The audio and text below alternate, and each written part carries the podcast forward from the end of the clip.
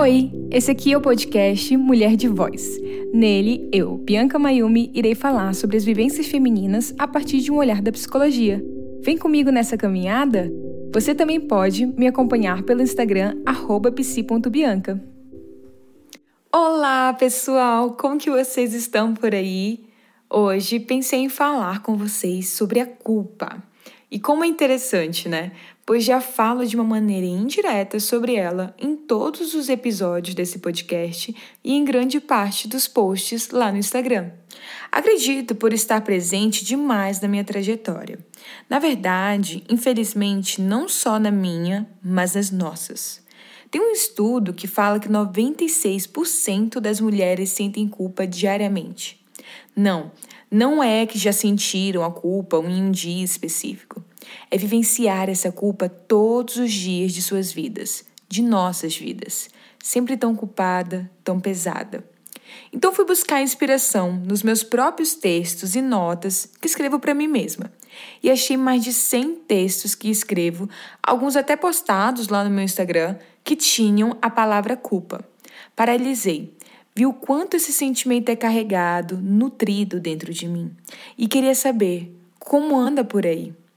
Para passear por esse tema, resolvi perpassar quatro paradas obrigatórias: responsabilidade, perfeição, reconhecimento e coragem. Vem comigo nessa caminhada? É, é a frase do meu podcast, mas vem comigo mesmo. Uma vez que responsabilizar-se, se a gente for pensar nesse termo, é um ato de respeito consigo e com os outros. Ato importante para a nossa humanidade. Mas qual o limite para essa balança de balancear? Para essa responsabilidade se tornar irresponsável? Quando você se responsabiliza por tanto que não dá conta mais, a culpa é minha, a culpa não é sua. A desculpa é minha para a ação que foi sua. Me perdoe, sou burra. Não sou capaz, não mereço nenhum rapaz. Eu estudo, trabalho e busco, mas não o suficiente. Eu corro, não como, sofro, mas não o suficiente. Eu desdenho, peno, me enveneno, mas não o suficiente. Eu brigo, grito, xingo, mas não o suficiente. Não o suficiente para quê? Para quem? Nem eu sei responder. Só sei que essa culpa é grande, significante. Quantas vezes não nos responsabilizamos por algo que não é nosso, não nos pertence? Quantas vezes não achamos que podemos fazer bem mais que por mim e por aqueles ao meu redor? Quantas vezes eu não me sinto insuficiente? Quantas vezes eu não quis que a culpa não fosse minha e realmente das estrelas? Fomos educadas como mulheres a abraçarmos o mundo, a sermos tão responsáveis por tudo, a culpa, infelizmente, anda lado a lado conosco. Duvidamos de quem somos, de como nos sentimos, como nos comportamos. Somos ensinadas desde pequenas a amar de tal maneira que privilegiamos todos e tudo ao nosso redor. Nos colocamos em última posição no ranking do amor e cuidado.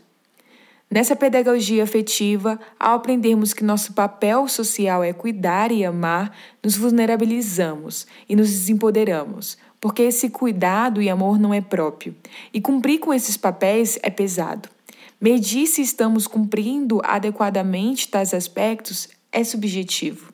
Assim, nesse subjetivar, eu busco me aperfeiçoar, um ato de determinação para ser melhor para mim e para os outros ato justificável como cuidado para o nosso caminhar. Mas qual o limite para essa balança se desbalancear? Para essa busca pela perfeição ser tóxica e te fazer chorar? Será que o seu 100% não pode reduzir para os 80? Talvez 70, quem sabe 50. Nem todo dia precisa ser 100. Que cruel com você. Comigo, olha só, novamente eu aqui pensando o quão difícil deve ser para você e esquecendo de mim nessa equação. Você também não faz isso?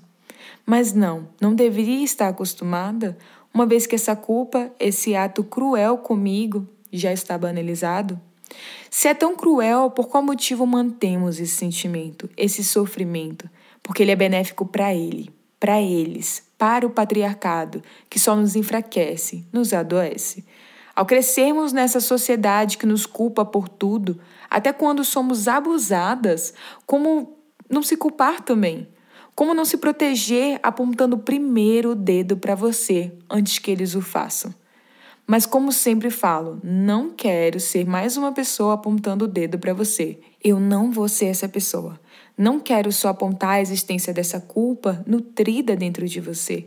Quero convidar você a reconhecer que essa culpa está presente aí sim, como está aqui. Sim, eu sei que você já tem esse conhecimento, mas convido você a reconhecer essa culpa de uma outra maneira, com um novo olhar. Não precisa buscar a perfeição do desaparecimento dessa culpa. Se essa culpa vem, ela tem um motivo para estar aí. Essa culpa não é sua inimiga. Use ela para se conhecer melhor, para se cuidar. Não é necessário lutar contra si mesma, seu corpo, sua mente. Você está no mesmo time que você mesma. Chame essa culpa, esse eu culpado, e a convide para sentar com você, para tomar um chá, um café, um momento de vocês. O que vocês conversariam?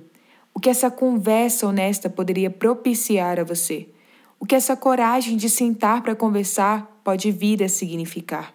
Sim, a coragem para ser vulnerável, ser compreensiva com você, ser bondosa com você, para sentar sem máscaras, sem armas, sem cargas, sem a armadura que lhe veste a alma, que esconde a cara, que esconde, mas também cala, para poder falar: está tudo bem, mesmo que difícil, Está tudo bem, pois irei me cuidar e me confortar agora, com você e por você. É segurança, carinho, proteção, consigo. Haja coragem, honestidade para se abraçar e entender que nessa trajetória haverão falhas, tropeços, buracos, ausências, recomeços. São muitas cobranças, mulher. Pera, vou reformular. São muitas cobranças, Bianca. Não dá para se cobrar para ser tudo ao mesmo tempo, para alcançar tudo ao mesmo tempo. E olha que eu falo no meu lugar de privilégio. Mulheres negras, trans, deficientes, lésbicas, mulheres periféricas, eu penso o quanto que essa culpa deve ser muito mais complexa. Mulheres mães, os dados mostram quanto as mulheres mães se cobram muito mais. Então, sim, eu falo nesse meu lugar de privilégio, mas eu falo com muito cuidado para você. A luta para conseguirmos alcançar novos postos, espaços, vozes é incessante. Mas mulher empoderada também chora, também descansa, também para. Mulher empoderada tem a coragem de ser falha, ser humana. Me empoderar, me amar também significa respirar, descansar, não me culpabilizar. Não é só lutar, militar, sonhar, buscar e trabalhar. É ser, estar na presença do seu próprio olhar, olhar de cumplicidade com você mesma, com os pequenos detalhes do dia a dia, do seu gosto particular. Para modificar essa realidade, precisamos não só impactar individualmente cada uma de nós, como também desenvolver mudanças sociais. Precisamos nos educar e educar as próximas gerações a ter uma relação mais saudável com a culpa e a responsabilidade. Precisamos modificar e repensar a nossa cultura patriarcal que influencia diretamente como nos entendemos como mulheres e que, consequentemente, influencia o nosso sofrimento psíquico, a nossa culpa. E isso, infelizmente, será um desafio, pois quebrar paradigmas estruturais nos gerará culpa, mas que possamos caminhar juntas para esse local, local de liberdade. Por isso, não vou dizer para você, não se culpe. Tiraria sua liberdade de sentir, de estar. Se precisar sentir, sinta essa culpa. E depois, com gentileza, entenda o motivo dela estar aí. O motivo da culpa surgir.